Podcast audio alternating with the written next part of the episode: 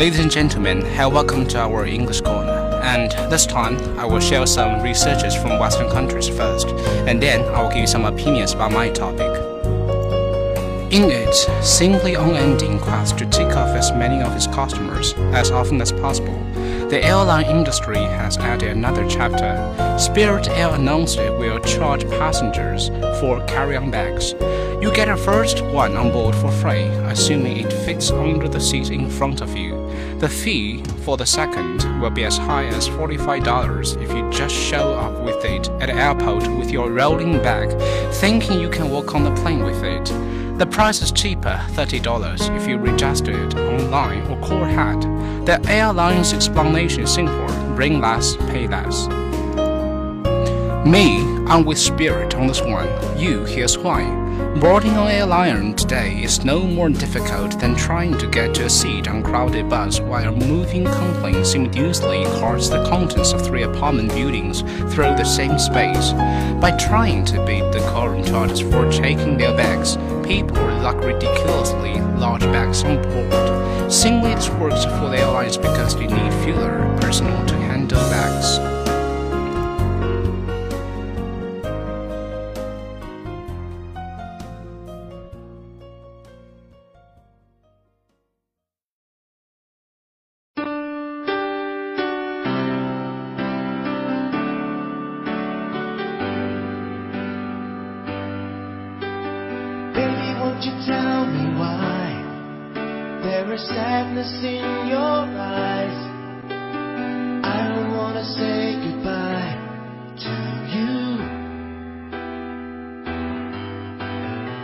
Is one big illusion. I should try to forget, but there is something left in my head. You're the one who set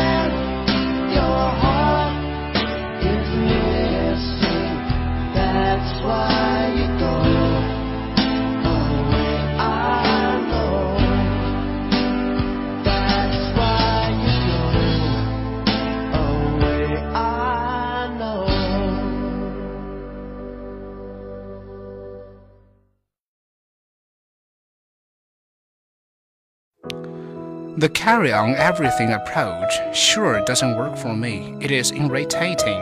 The overhead space often gets used up before you get to your seat, meaning that you got to rush the gateway as soon as the flight is called to make sure you grab some. It is dangerous. You risk getting waked by stuff or being dragged past you by tired travelers. It is slow. How often have you waited as a large group of passengers to board, play seek and high with your carry-ons? Don't you want to just throw them off the jet? Don't you bait it when you with it? By charging passengers for bringing second and third bags on board, Spirit will discourage the human camels, and that's great. It will make the flight just a little less worse, but it is also a fair increase, since there are very few passengers who can travel with one bag, but carry on or not. Leisure travelers tend to bring way too much, particularly on their way back from vacations. Adults traveling with children are pack animals. They carry everything. They have to be keep the kittens moving, happy, and not otherwise willing inside eight. So we have to pay up. The real question is, will other airlines follow, and will this actually be good for air travel? Planes will load faster if people don't bring carry-ons on board. The other question is, when will more shells drop? Surely, pay toilets are on the horizon, credit cards accepted. If I got down on my knees and I pleaded with you, if I crossed a million oceans just to be with you, would you ever let me down? If I climb the highest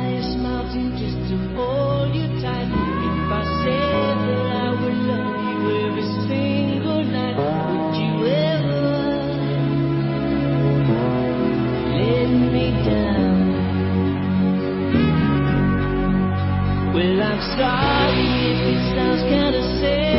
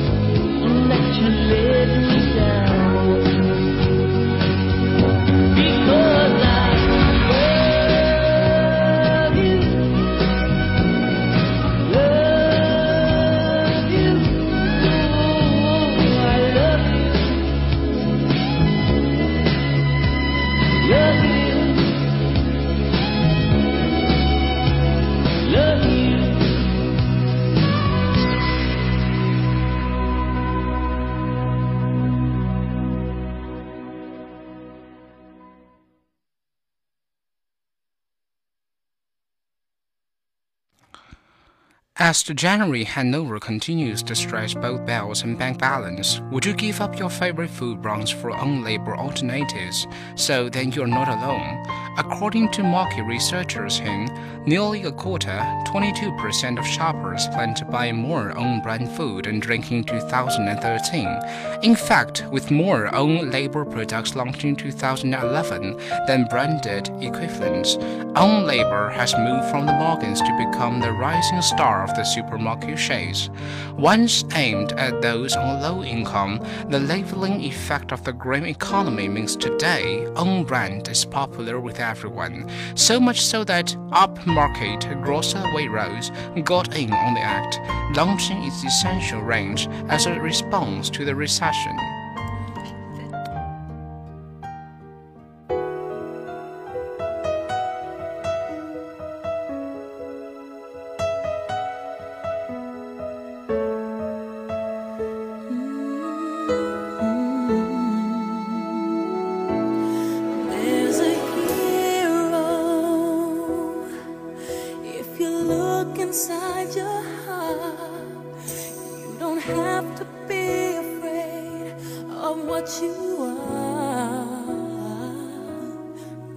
There's an answer.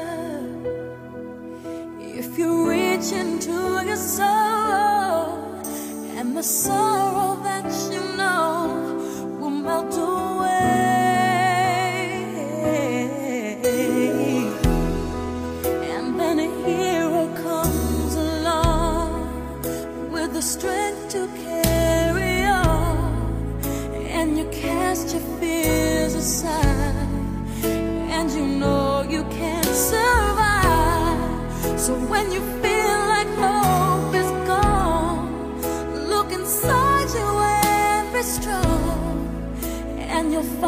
see the truth that a hero lies in you.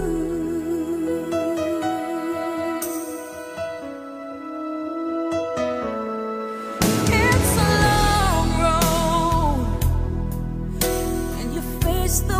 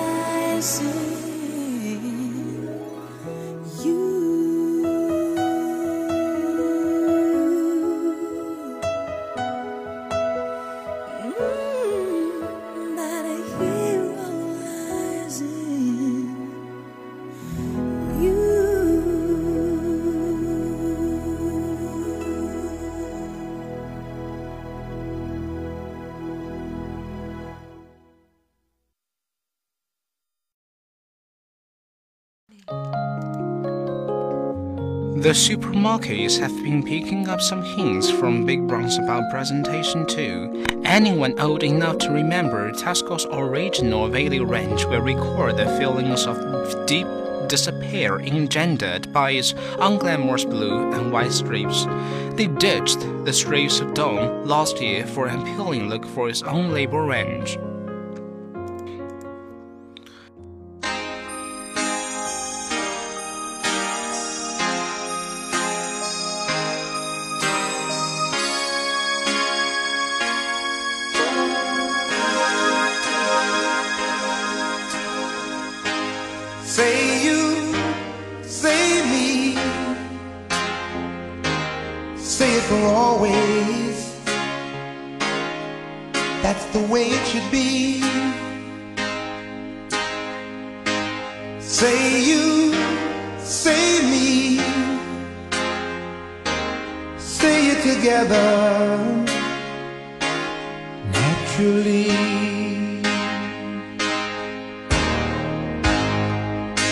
Had a dream, I had an awesome dream. People in the park playing games in the dark. And what they played was a masquerade. From behind the walls of doubt, a voice was crying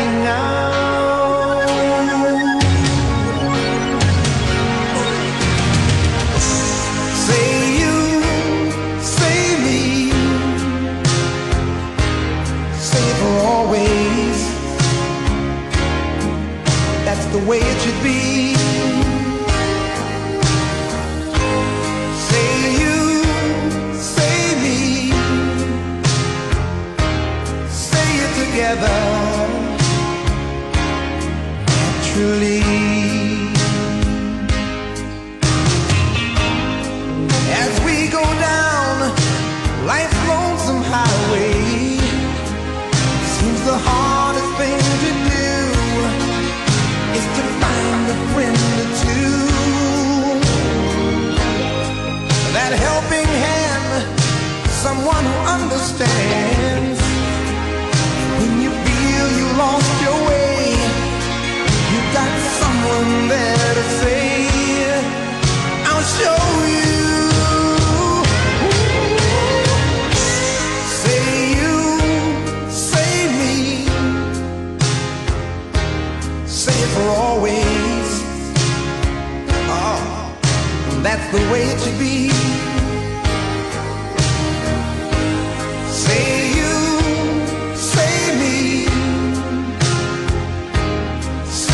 Together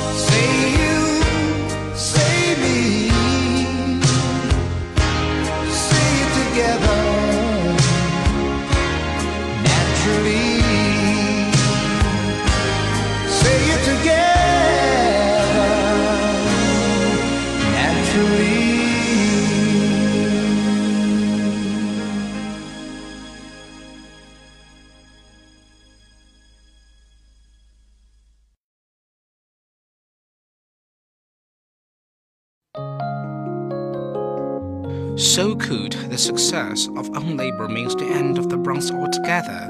Supermarkets love own labor because they often make better margins than unbranded products. This is bad news for new producers who need to get on their shelves to reach the mass market.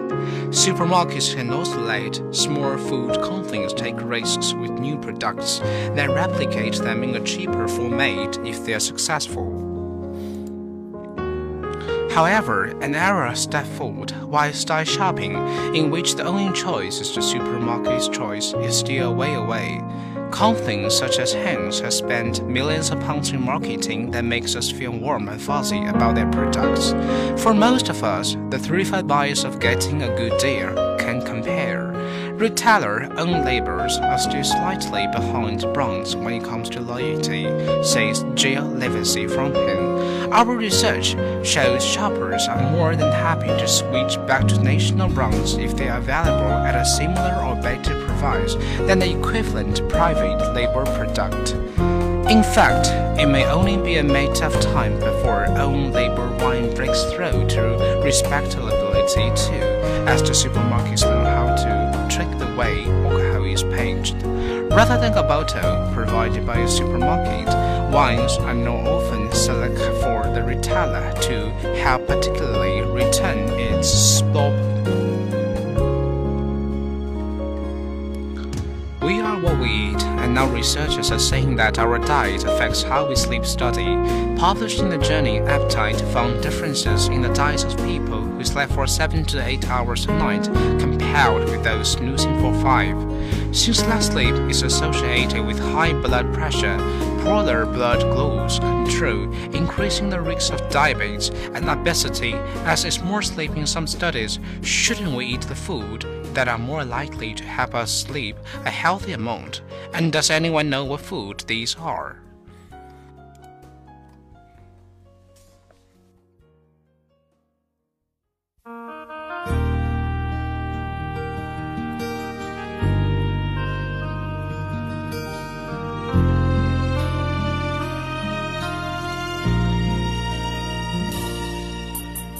Don't you know that you stole my heart? Can you see that I'm hurting now? But you let me down, left without a trace, left me without a tear in your eyes. Don't you know that you broke my heart? Can't you see that I'm hurting now? It is much too late, you have gone away. I can only see you in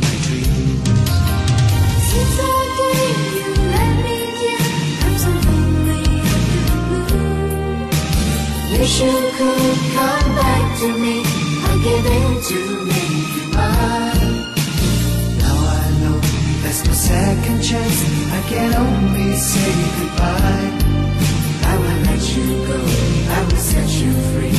I will only see you in my dreams.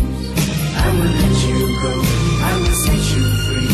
I will only see you in my dreams.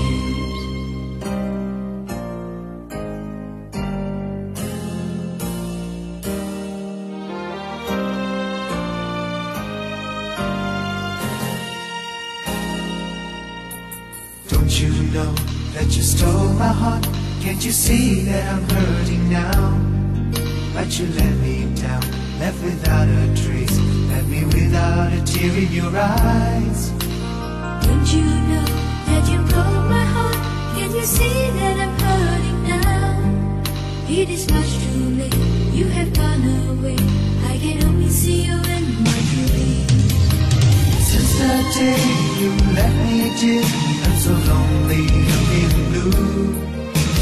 Wish you could come back to me. I give in to make you mine. Now I know there's no second chance. I can only say goodbye. I will let you go. I will set you free. I will only see you in my dreams. I will let you go.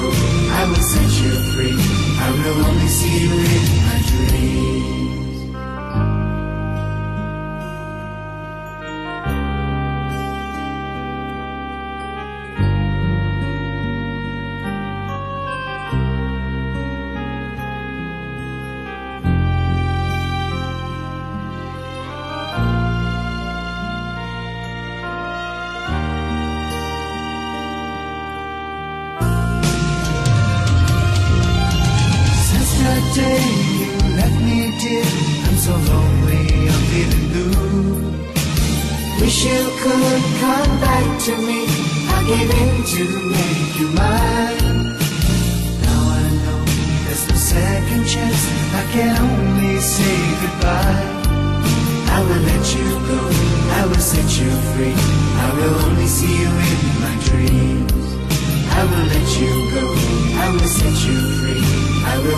See you my dreams. I will let you go.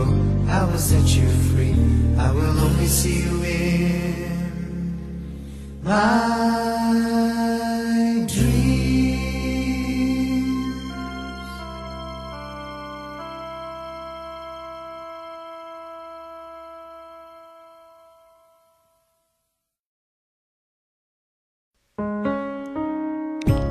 The study in appetite shows data from the UAE's National Health and Nutrition Examination Survey and found that those who slept in standard 7 to 8 hours ate the greatest variety of food.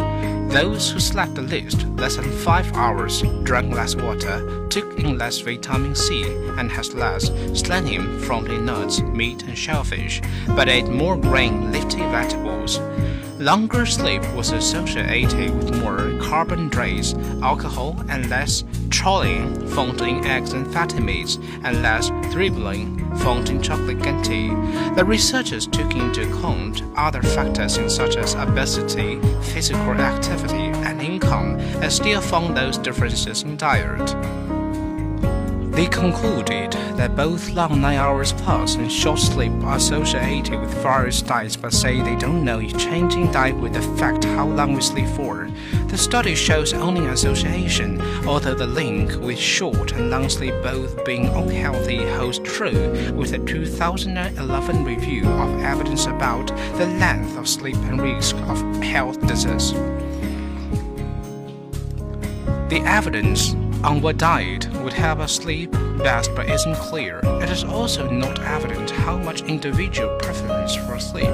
Some like to sleep longer than others affect this result, but there's more research on the relationship between sleep and weight, with studies showing the shorter the amount of the sleep a person has, the hungrier they feel. A German study presented at an annual meeting of the Society for the Study of Ingestive Behavior last year showed that after just one night of sleep, disruption of the volunteers in the study were less energetic, so used a fewer calories but hungrier.